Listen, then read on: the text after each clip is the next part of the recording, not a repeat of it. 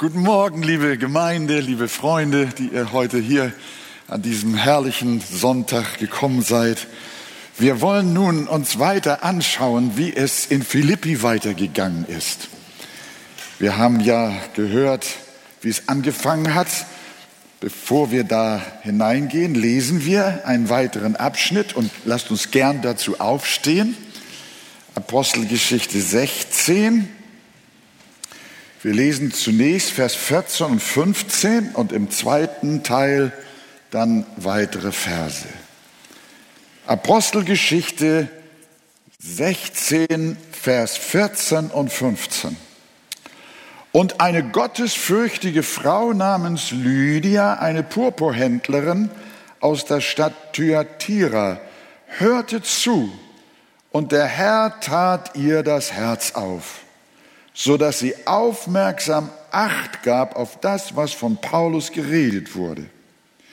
Als sie aber getauft worden war und auch ihr Haus, bat sie und sprach, wenn ihr davon überzeugt seid, dass ich an den Herrn gläubig bin, so kommt in mein Haus und bleibt dort.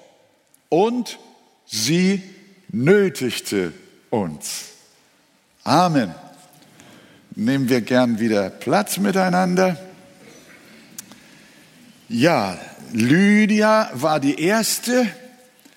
Dann kommt äh, die Begegnung mit einer Frau, die einen Wahrsagergeist hat. Dann kommt der Kerkermeister zu Philippi. Dann kommt dessen ganzes Haus. Und so ging es weiter und weiter und weiter. Und aus dieser zusammengewürfelten kleinen Gemeinde wurde eine stabile Gemeinde. Wir können sogar sagen, die Lieblingsgemeinde ihres Gründers, Paulus. Wir lesen den Brief an die Philipper. Hier haben wir die Brücke. Apostelgeschichte zeigt uns, wie die Gemeinde geworden ist, entstanden ist. Europa, komm herüber und hilf uns. Und nun ist eine Gemeinde da, der der Paulus einen Brief schreibt und er schreibt an sie folgendes, ich danke meinem Gott, so oft ich euer gedenke was ich alle Zeit tue in meinen Gebeten für euch alle. Und ich tue das Gebet mit Freuden für eure Gemeinschaft am Evangelium vom ersten Tage an bis heute.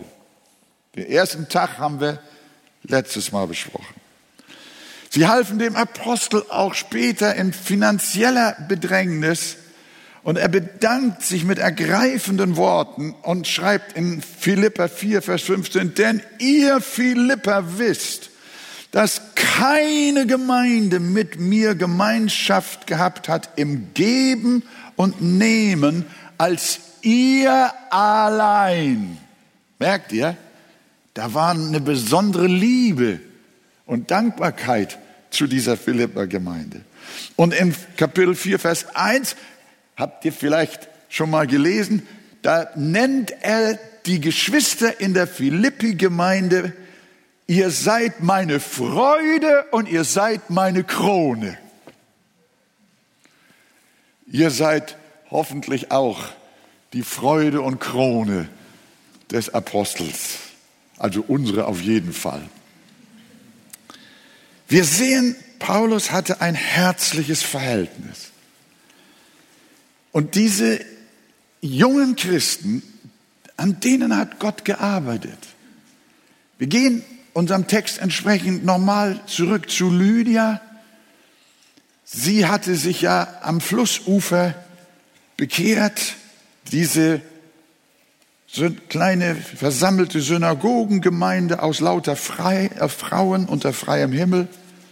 Und Gott öffnete ihr das Herz und sie hörte zu was Paulus sagte und sie wurde errettet, ließ sich taufen.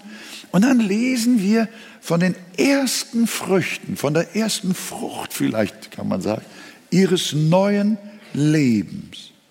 Denn sie bat, nachdem sie Gott so mächtig erlebt hatte, hat sie eine Bitte geäußert. Vers 15. Sie sprach zu den Brüdern, wenn ihr anerkennt, dass ich an den Herrn glaube, so kommt in mein Haus und bleibt da. Und sie nötigte uns. Die wohlhabende Kauffrau sagt, kommt in mein Haus und bleibt da. Sie kannte die Apostel noch gar nicht richtig und die Fremden äh, wusste sie noch nicht detailliert, was das eigentlich für Leute waren. Aber sie hatten ihnen Jesus lieb gemacht. Und das hat ihr Herz verändert. Und nun sagt sie zu diesen, kommt mit mir nach Hause. Sie übt Gastfreundschaft. Und das ist eine Gabe des Heiligen Geistes. Apostel Paulus schreibt in Römer 12, einer hat die Gabe des Dienens und dann zählt er andere Gaben auf, die Gabe der Gastfreundschaft. Lydia war gewiss auch vor ihrer Bekehrung schon gastfrei, aber ihre jetzige Einladung geschah aus der Liebe des Heiligen Geistes, die der Herr in ihr Herz ausgegossen hatte. Sie wollte Gott aus Liebe dienen. Und das konnte sie ad hoc am besten mit ihrem Haus. Die erste Gemeinde ist ohne Häuser gar nicht vorstellbar. Die erste Gemeinde von Pfingsten an, zur Zeit des Apostel Paulus, kannte außer den vorhandenen Synagogen, die ja dem Judentum vorbehalten waren, es gab keine christlichen Gemeindehäuser. Es waren die Häuser und Gott bewegt die Lydia, ihr Haus anzubieten. Das hat was. Sie wollte den abgespannten und möglicherweise übermüdeten Missionaren ein gemütliches, erholsames Zuhause bieten. Sie wollte sie aufnehmen. Ich glaube sogar, sie wollte sie verwöhnen. Und das ist das Ergebnis eines erneuerten Herzens. Gott würdigt ohnehin den Dienst in den Häusern, insbesondere auch den Dienst von Frauen, Ehefrauen, Müttern in Häusern und Familien. Das ist in unserer heutigen Gesellschaft ganz anders, die die Befreiung der Frau, die sogenannte Befreiung der Frau darin sieht, wenn die Ehefrau und Mutter ihre Häuslichkeit aufgibt. Das ist leben. Aber die Bibel sieht das anders. Sie sieht im Häuslichsein eine geistliche Reife.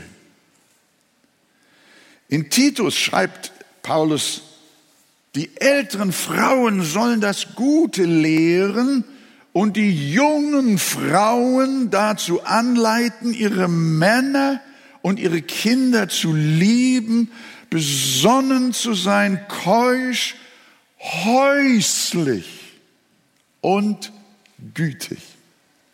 Die Bibel würdigt die Gabe der Häuslichkeit von Frauen.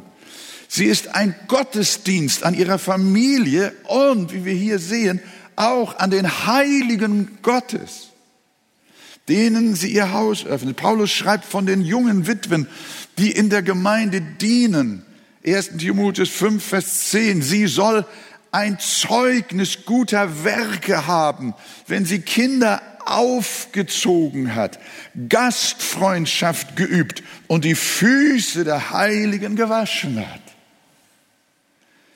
Das ist ein Zeugnis guter Werke. Das gehört zum Leben der Christusnachfolge nicht nur dazu, sondern ist ein wesentlicher Inhalt. Auch Älteste werden beschrieben in dem Brief an, den Timotheus, wie sie und ihre Frauen sein sollen. Nun muss aber ein Aufseher untadelig sein, Mann einer Frau, nüchtern, besonnen, anständig, gastfreundlich. Ältesten Häuser sind gastfreundlich. Pastorenhäuser sind gastfreundlich. Aber ich bitte euch, kommt nicht alle auf einmal dann.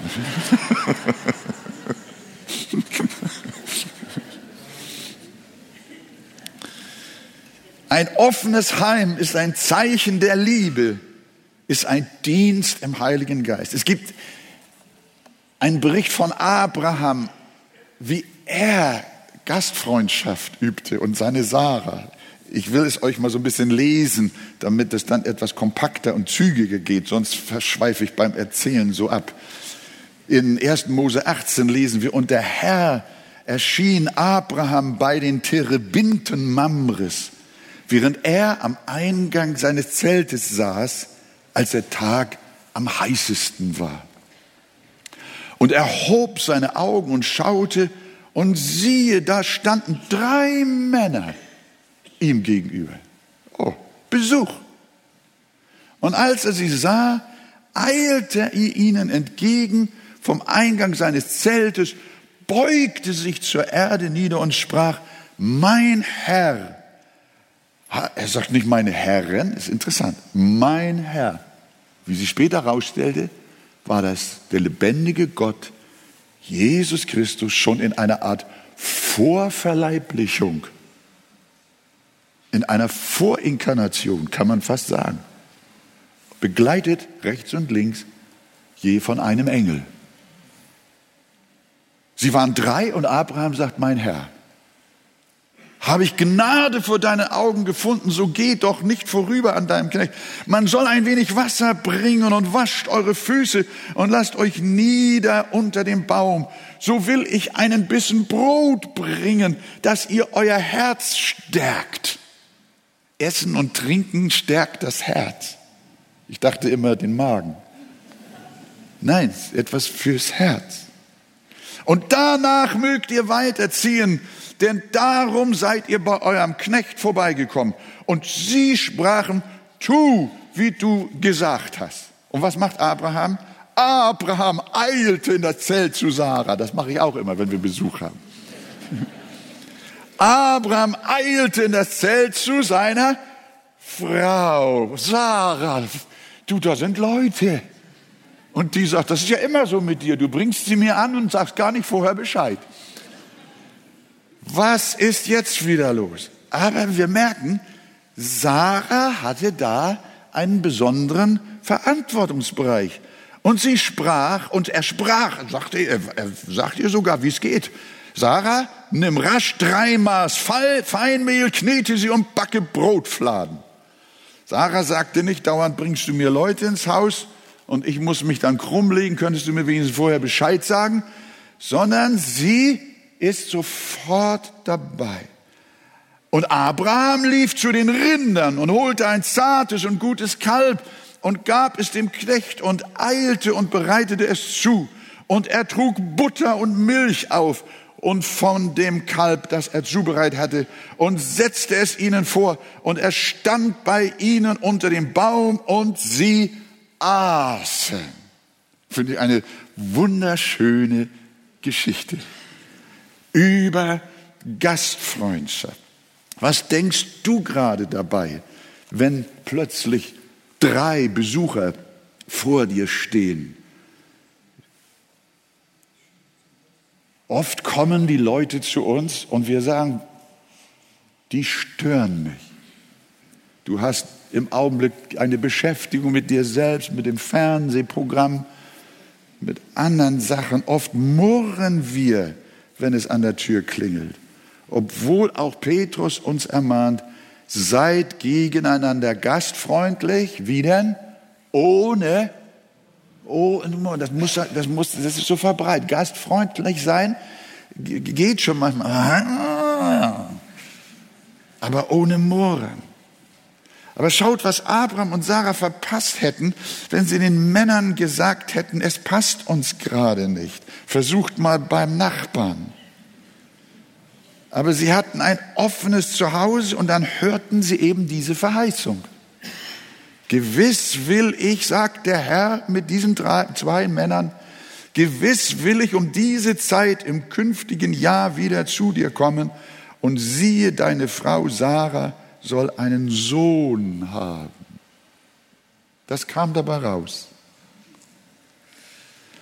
Denk daran, was du versäumst, wenn du dich deinen Brüdern und Schwestern verschließt wenn du für andere Menschen keine Zeit hast, wenn deine Beschäftigung und alles, was du sonst so liebst, dir so wichtig ist. Hört mal, was der Hebräerbrief hier sagt, an dieser Stelle. Gastfrei zu sein, vergesst nicht, denn dadurch haben einige ohne ihr Wissen Engel beherbergt. Habt ihr gehört? Gastfrei zu sein, vergesst nicht, denn dadurch haben einige ohne ihr Wissen Engel beherbergt. Jesus sagt einmal, ich bin hungrig gewesen und ihr habt mir zu essen gegeben. Ich bin durstig gewesen, ihr habt mir zu trinken gegeben. Ich bin ein Fremder gewesen und ihr habt mich aufgenommen. Dann werden die Gerechten fragen, wann war das denn, Herr? Und er wird sagen, was ihr getan habt, einem von diesen meinen geringsten Brüdern, das habt ihr mir getan. Abraham hat buchstäblich den Herrn aufgenommen. Wir nehmen Menschen auf, wir nehmen Brüder auf und Schwestern auf, die Heiligen Gottes. Und wir nehmen Jesus auf. Lydias Haus war eine, Lydias Privathaus war das erste Gemeinde- und Missionshaus in Europa. Wenn ihr mal Vers 40 in eurer Bibel schaut, Kapitel 16, da lesen wir nochmal einen ganz kurzen Hinweis, kleinen Hinweis. Da heißt es von, von Paulus, da waren sie gerade aus dem Gefängnis gekommen, Paulus und Silas. Die, ihr wisst ja, sie landeten ja in Philippi im Gefängnis und dann hat der Kerkermeister sich bekehrt und dann wurden sie ja wieder frei. Wo gingen sie dann hin? Wisst ihr das? Wo gingen sie hin, nachdem sie aus dem Gefängnis gekommen waren? Zu Lydia gingen sie. Gleich wieder zu Lydia. Das war, das war ihr Ruhepunkt, das war, das war ihr Zuhause. Das war, das, ja, man kann sagen, das war die Plattform, wo sie, wo, wo sie ihre Missionstätigkeit, wo sie hingingen und von wo sie weggingen. Das war ihre Station. Und das hat etwas bedeutet. Und so wurde dieses Haus der Lydia ein, ein, eine Drehscheibe letzten Endes für die Mission in Europa. Und was daraus geworden ist, das wissen wir. Äh, so, liebe Gemeinde, möchte ich euch auch ermutigen. Ich weiß, einige von euch, viele von euch, ich glaube sogar alle von euch, haben offene Häuser.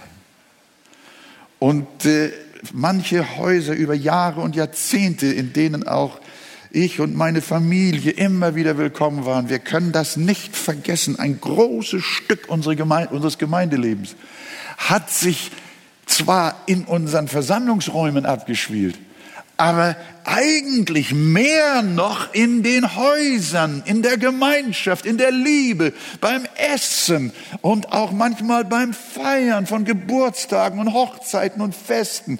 Es war so wunderbar, so offene Häuser zu haben, zu wissen, ich aber und mein Haus wollen dem Herrn dienen. Wollen wir mal zusammen sagen? Ich aber und mein Haus wollen dem Herrn dienen. Und die Lydia, noch gar nicht richtig bekehrt, doch sie war richtig bekehrt, einen Tag bekehrt, sag ich mal, und sie versteht schon, was zu tun ist. Das ist der Heilige Geist. Er öffnet unsere Herzen und wir weihen ihm unser Zuhause. Ich denke auch an das Thema Hauskreise in diesem Zusammenhang. Die Gemeinde lebt, ihr lieben Hauskreisleiter, ihr lieben Ehefrauen und ihr lieben Familien, die ihr wöchentlich, regelmäßig oder 14-tägig eure Häuser aufmacht und darüber hinaus kommen die Mitglieder des Hauskreises auch in der Woche zu euch. Sie rufen an und ihr habt immer ein Ohr, immer ein Herz. das ist die Liebe Gottes, die aus eurem Herzen strömt, die Jesus in euch hineingegeben hat. Und diese Gastfreundschaft, die ist ein Zeichen der ersten Gemeinde. Und wir finden sie bei Lydia auf wunderbare Weise. Freut euch darüber. Danke, Lydia. Ich meine jetzt nicht die, die hier sind, aber die auch. Alle, alle.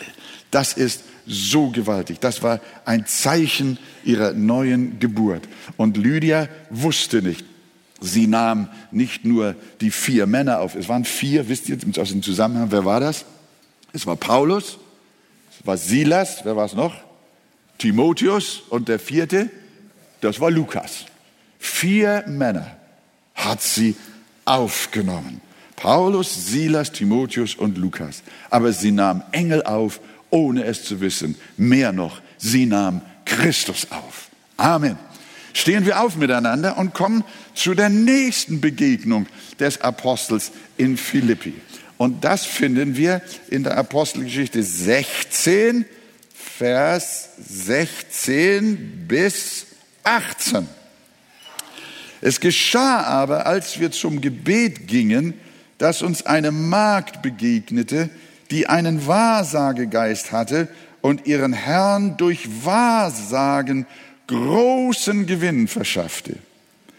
Diese folgte Paulus und uns nach, schrie und sprach, diese Männer sind Diener des höchsten Gottes, die uns den Weg des Heils verkündigen. Und dies tat sie viele Tage. Paulus aber wurde unwillig, wandte sich um und sprach zu dem Geist, ich gebiete dir in dem Namen Jesu Christi von ihr auszufahren. Und er fuhr aus zu derselben Stunde. Bis dahin. Amen. Ja, setzt euch gern.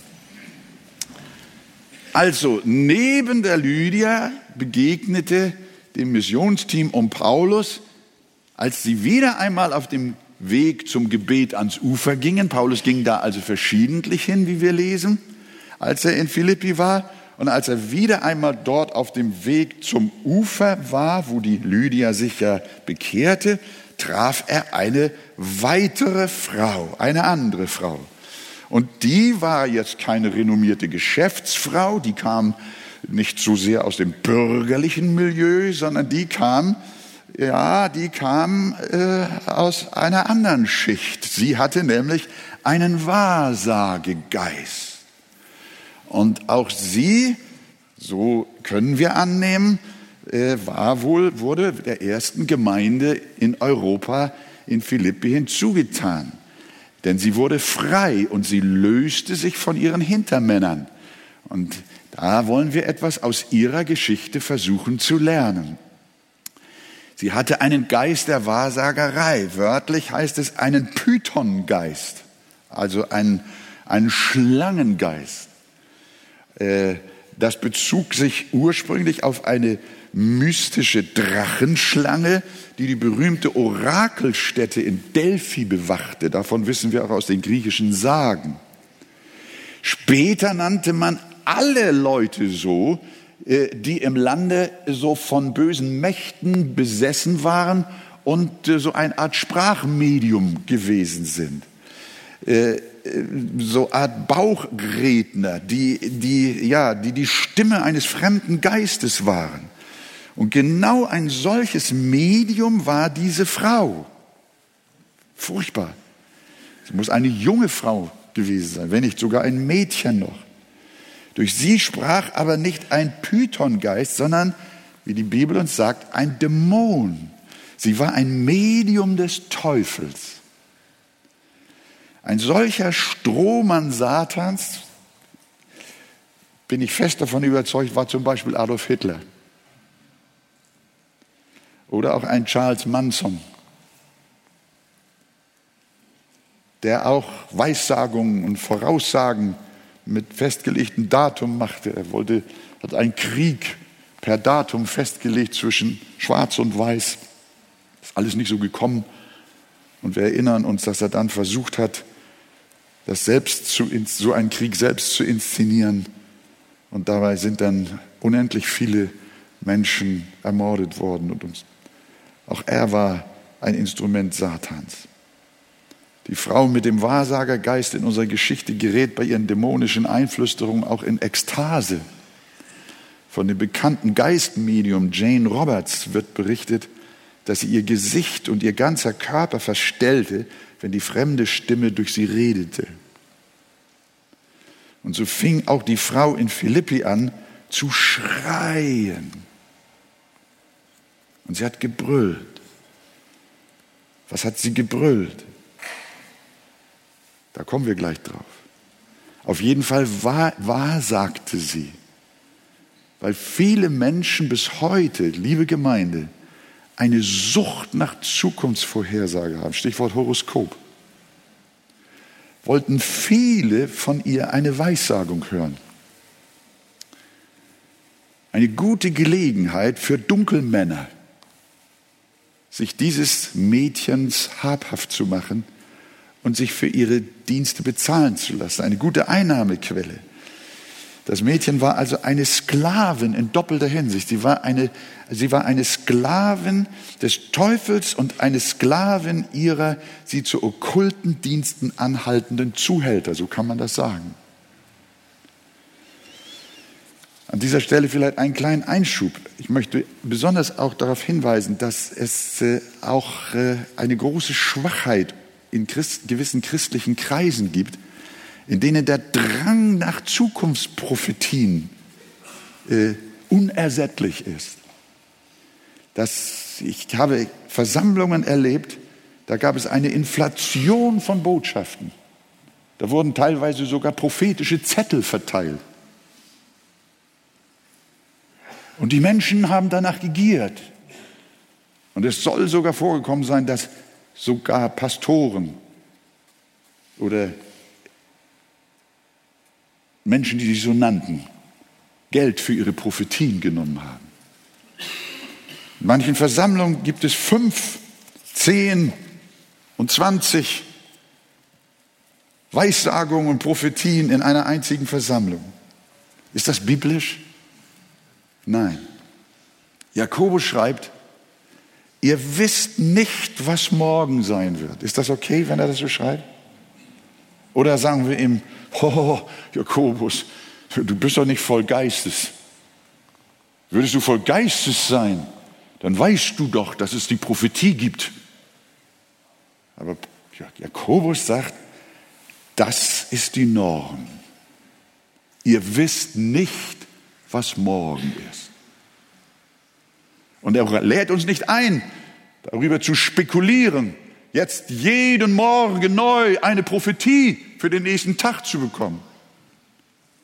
Sondern er bleibt dabei. Ihr wisst nicht, was morgen ist. Und das ist gut so. Ich sag euch, liebe Gemeinde, es ist gut so, dass ihr nicht wisst, was morgen ist, oder? Ihr würdet verrückt werden, wenn ihr wüsstet, was morgen und übermorgen nächstes Jahr passiert. Bin so froh, dass ich weiß, mein Morgen ist in der Hand Gottes und er weiß, was ich brauche. Amen.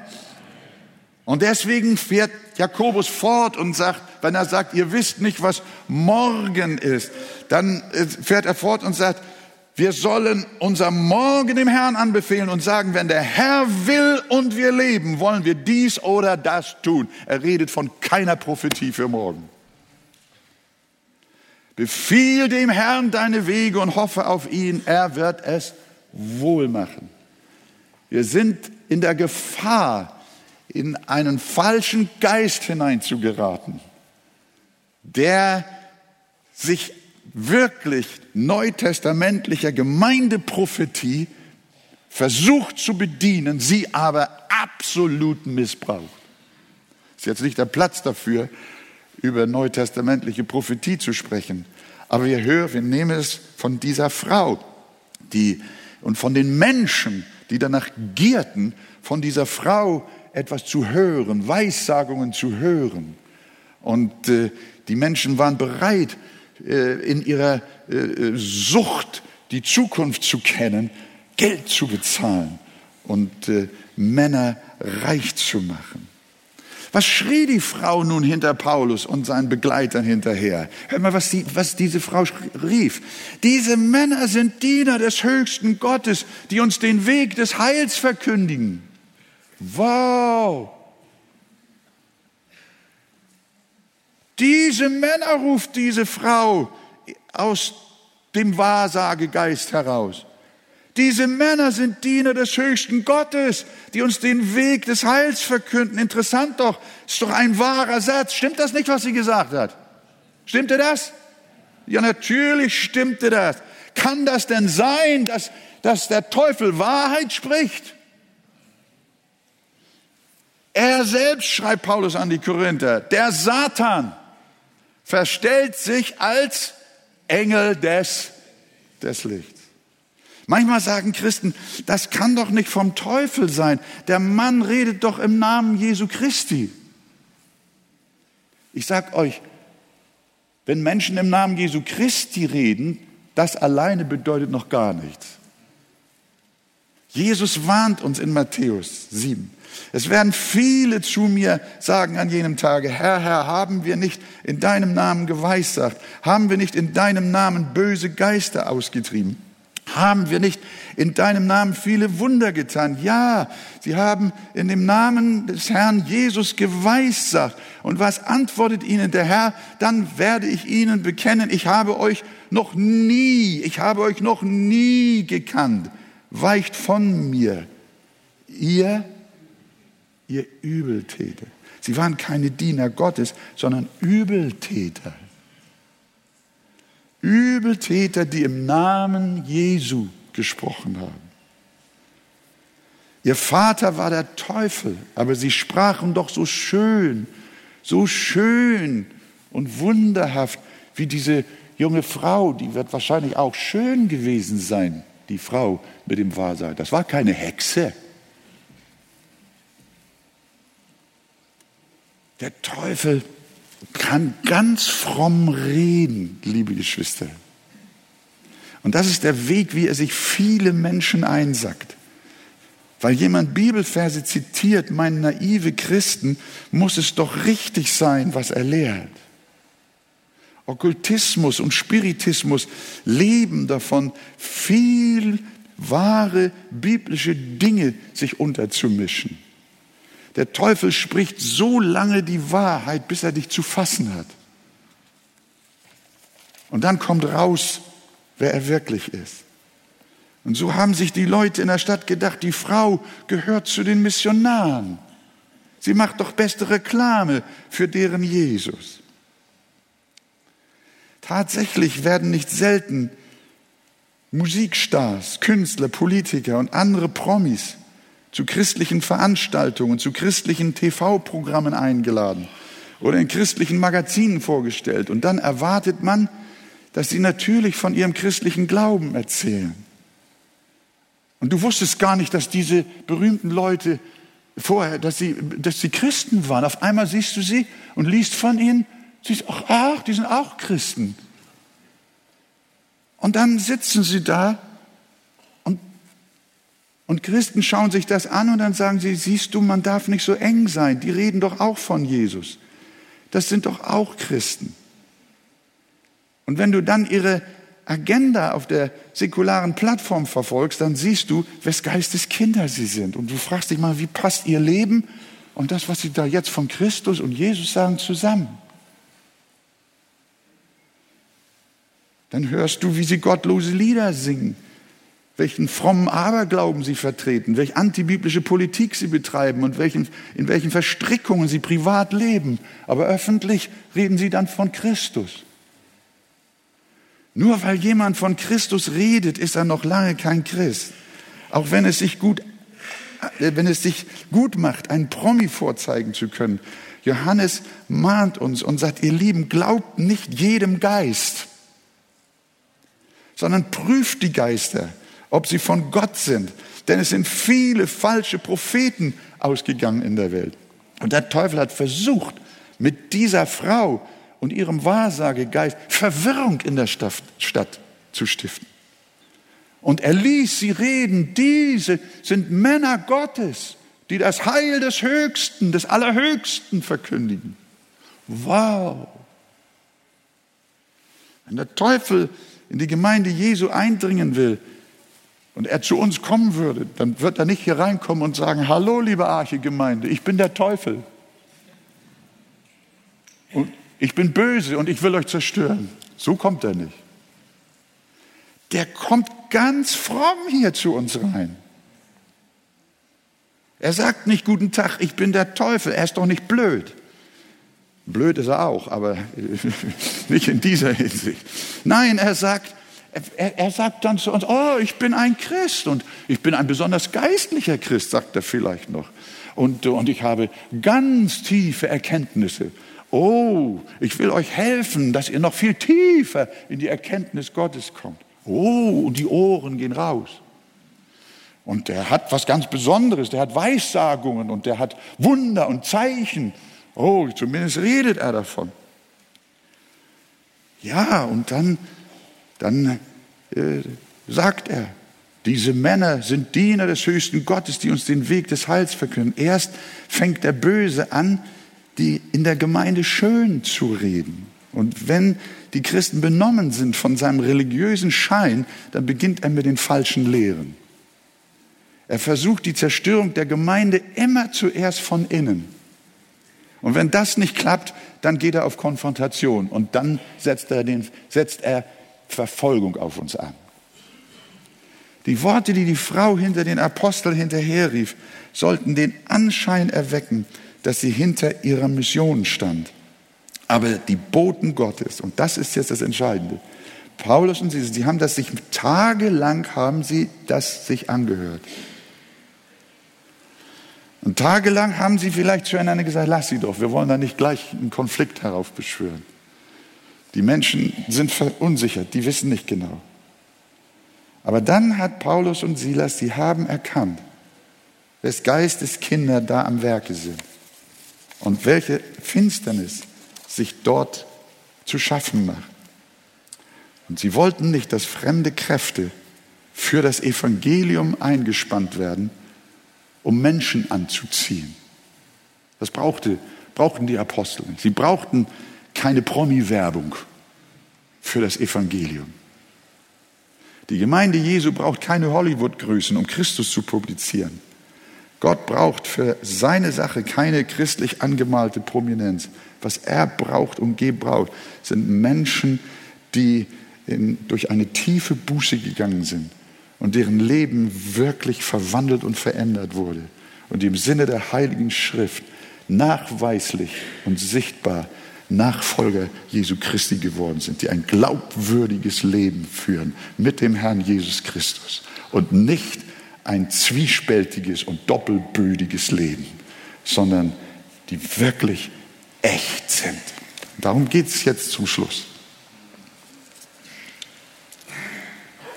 Dass auch du dich überprüfst, ob du wirklich den Schein eines gottseligen Lebens hast und vorgibst, etwas zu sein und auch fromme Sätze mit uns redest und fromme Lieder mit uns singst, aber dein Herz ist nicht wirklich dabei. Jesus sagt einmal, nach außen sind sie geschmückt wie wunderbare Gräber, aber innen sind sie voller Totengeweide, voller Fäulnis. Und das hat der Apostel hier aufgedeckt mit seinen Brüdern. Der Teufel wollte sich durch eine religiös okkulte Frau zum Sprecher des Evangeliums in Philippi machen, aber Paulus durchschaute das Spiel. Nachdem sie viele Tage lang diesen Betrug wiederholte, da packte Paulus eine heilige Entschlossenheit. Und er widersteht dieser Frau. Und er, in Vers 18, Paulus aber wurde unwillig. Merkt ihr? Er wurde unwillig. Wandte sich um und sprach zu dem Geist, ich gebiete dir, in dem Namen Jesu Christi von ihr auszufahren. Und sie fuhr aus in derselben Stunde. Gelobt sei der Name des Herrn. Sie wurde frei. Und wir können davon ausgehen, wie auch viele Ausleger meinen, dass auch diese Frau den Weg zum Hause der Lydia gefunden haben muss. Natürlich bewegt uns bei einem solchen Abschnitt die Frage, muss immer eine solche Austreibung stattfinden, um okkult belastete Menschen in die Freiheit zu führen? Und ich darf euch sagen, nein, es muss nicht immer so sein. In diesem Fall war es so, dass Paulus in einer ganz starken, ja man kann sagen, in einer Art heiligem Zorn hier auf Angriff geschaltet hat. Ich kenne solche Situationen auch. Sie sind sehr selten gewesen in meinem Leben. Aber es ist mir nicht unbekannt, wovon Paulus, wovon Lukas hier den Bericht gibt. Ich will euch den Zauberer, an den Zauberer Simon erinnern. Er schlich sich in die Gemeinde ein, das war in der Apostelgeschichte 8. Und die merkte es nicht, obwohl dieser Magier Simon ja definitiv ein Zauberer war, also ein, ein total okkult besetzter Mensch. Als er sich dann verriet und den Aposteln Geld brachte, damit er auch wie die anderen den Heiligen Geist empfing, betete Petrus kein spezielles Befreiungsgebet. Wir würden jetzt meinen, dass die Bibel jetzt also eine Lehre daraus macht und sagt, jetzt muss bei jedem Menschen, der in okkulter Sünde gelebt hat, da genügt es nicht, dass er sich bekehrt und Buße tut, sondern der muss jetzt ein spezielles Austreibungsritual über sich ergehen lassen. Wer das von diesem Text aus der Apostel 16 ableitet, der versucht der Bibel etwas überzustülpen, was sie gar nicht hat. Wir sehen es an Simon. Petrus sagt nicht, komm her, Freund, jetzt muss ich einen Exorzismus mit dir machen. Nein, er sagt Folgendes. Petrus sprach zu ihm, dein Geld, er wollte ja Geld dafür geben, haben wir gesagt, dein Geld fahre mit dir ins Verderben, weil du meinst, die Gabe Gottes mit Geld erwerben zu können. Das hat ihm gefallen. Das war wunderbar. Genau wie die Frau mit dem Wahrsagegeist. Die hat tolle Worte gesprochen. Die Faszination ging aus von ihr hinsichtlich der Männer Gottes. Und hier, ich möchte diese Gabe haben. Das sieht gut aus. Das macht sich gut. Ich zahle euch was dafür. Und da sagt Petrus zu ihm, ganz einfach, du hast weder Anteil noch Erbe an diesem Wort, denn dein Herz ist nicht aufrichtig vor Gott. Und jetzt ist, kommt, was er sagt. So tue nun Buße über alle deine Bosheit und bitte Gott, ob dir die Tücke deines Herzens vielleicht vergeben werden mag. Mehr nicht. Denn ich sehe, dass du in bitterer Galle steckst und in Fesseln der Ungerechtigkeit. Tue Buße und bekehre dich gründlich. Das ist die generelle Botschaft der Heiligen Schrift. Die Bibel unterscheidet nicht zwischen den allgemeinen Sünden, den Zivilisationssünden und den okkulten Sünden. Wir müssen die Sünder nicht unterteilen in spezielle Sünde und allgemeine Sünde sondern die Bibel kennt nur Sünder und nur wegen Sünder ist Gott in Jesus Christus gekommen, um sie selig zu machen, in Jesu Namen. Also, ihr Lieben, tu Buße und bekehre dich gründlich, mehr nicht. Es mag sein, dass Menschen hier oder auch an den Fernsehgeräten, wenn die Sendung ausgestrahlt wird, das hören und äh, sagen, ja, aber dann brauche ich ja gar nicht mehr zu besonderen, speziellen Seelsorgeleuten fahren. Ich kenne Christen, ob sie wiedergeboren sind oder nicht, das weiß Gott. Viele, viele sind mir im Laufe des Lebens begegnet. Sie sind hierhin gefahren und dorthin gefahren und wollten Vollmachtsbehandlungen erfahren. Sie wollten, dass böse Geister aus ihnen ausgetrieben werden. Sie wollten, dass das Okkulte aus ihrem Leben verschwindet, weil so viel Not in ihrem Leben war. Und dann haben sie letzten Endes nur die Deutsche Bundesbahn oder die Ölkonzerne reich gemacht und sind von Hünen bis Bedünen gefahren um solche spezial schwere Austreibungssachen zu erfahren. Ich sage dir, du brauchst, kannst Schluss machen mit deinem Hin- und Herreisen zu Spezialisten. Wende dich hier, jetzt, heute zu Jesus Christus. Tu Buße über deine Falschheit. Tu Buße über deine Doppelbödigkeit. Bekehre dich im Namen Jesu und bitte den Herrn, dass er dir alle deine Sünden vergibt. Und wenn du möchtest, komm hinterher zu uns und wir beten mit dir. Aber wenn der Heilige Geist in dieser Versammlung wirkt, dann wirkt er und verwandelt Menschen, wie er aus dem Simon, dem Zauberer, diesem Medium, einen neuen Menschen gemacht hat, indem er einfach wirklich aufrichtige und echte Buße getan hat. In Jesu Namen. Könnt ihr mir folgen? Also ich hoffe, ich hoffe, es ist mir sehr wichtig, weil auf diesem Gebiet sehr viel Not vorhanden ist. Wir haben auch manchmal in einem Menschen den Mächten der Finsternis widerstehen müssen und wir haben es auch getan. Und wir haben tatsächlich Ähnliches erlebt wie auch hier die Geschichte. Aber in der Regel ist es so, dass der Herr Seelen errettet, indem er sie in seiner Güte zur Buße leitet. Und deswegen zum Schluss die Botschaft an dich, lieber Freund. Wo immer du bist, ob du ein normaler Sünder oder ein okkulter Sünder bist.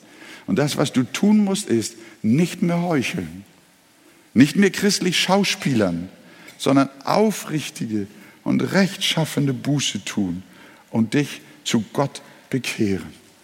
Und was hat Simon getan? Der hat die, den Ruf zur Buße angenommen. Und er antwortet dem Petrus, betet ihr für mich zum Herrn, dass nichts von dem, was ihr gesagt habt, über mich komme. Und lieber Freund, wir wollen auch für dich beten. Wir wollen für dich beten, dass nicht das Gericht Gottes über dich kommt, wegen deiner Scheinheiligkeit, wegen deines unglaubwürdigen Christenlebens. Es kann sein, dass du dich mit okkulten Sachen befasst hast, mit Zauberei und mit allen möglichen Geschichten und Zirkeln. Und ich möchte dir Mut machen. Sag dem Herrn, vergib mir das. Tu diesen ganzen okkulten Mist aus deinem Leben raus. Und komm und bitte den Herrn, vergib mir. Und wenn du möchtest, und dass wir für dich beten, wie das Simon auch gesagt hat, betet für mich. Petrus hat gebetet, da bin ich mir sicher. Und der Mann ist frei geworden. Und wenn du das auch möchtest, dann laden wir dich ein. Wir beten für dich. Dass Jesus Christus Licht in deinem dunklen Herzen macht. Und er macht alles neu. Es gibt kein Ansehen der Person. Jesus ist da und will heute Menschen helfen, dass sie aus der Finsternis zum Licht kommen. Gott möge dir und uns allen helfen.